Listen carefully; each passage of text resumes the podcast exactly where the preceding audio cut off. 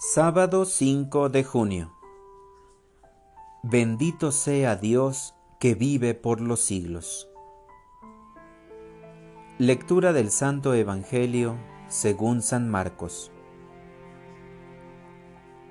En aquel tiempo enseñaba Jesús a la multitud y le decía, Cuidado con los escribas, les encanta pasearse con amplios ropajes, y recibir reverencias en las calles. Buscan los asientos de honor en las sinagogas y los primeros puestos en los banquetes. Se echan sobre los bienes de las viudas haciendo ostentación de largos rezos. Estos recibirán un castigo muy riguroso. En una ocasión, Jesús estaba sentado frente a las alcancías del templo, mirando cómo la gente echaba allí sus monedas. Muchos ricos daban en abundancia. En esto se acercó una viuda pobre y echó dos moneditas de muy poco valor. Llamando entonces a sus discípulos, Jesús les dijo, Yo les aseguro que esa pobre viuda ha echado en la alcancía más que todos, porque los demás han echado de lo que les sobraba, pero ésta, en su pobreza, ha echado todo lo que tenía para vivir. Palabra del Señor. Oración de la mañana. Señor, hazme descubrir la riqueza en la generosidad.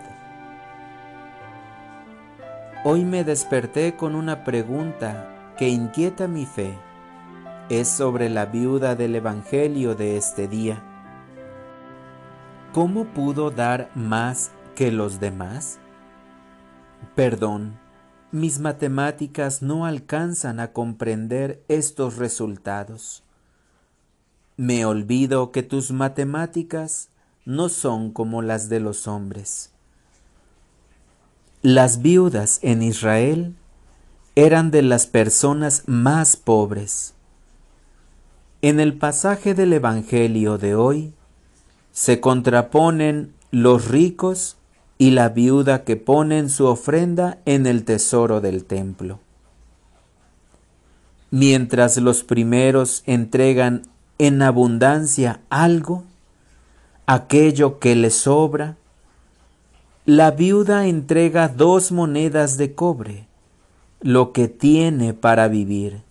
Se ofreció a sí misma, se transformó en ofrenda, al igual que Jesús en la cruz. ¿Soy capaz de entregar mi vida como lo hicieron la viuda pobre y Jesús? para orientar mi vida.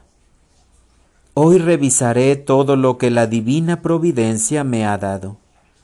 Aprenderé a compartirlo con los demás. Y si se me presenta la oportunidad de visitar un enfermo, iré a verlo con mucho gusto.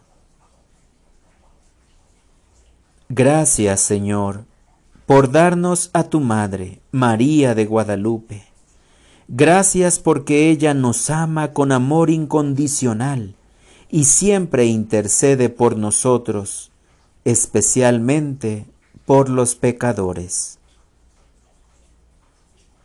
Amén.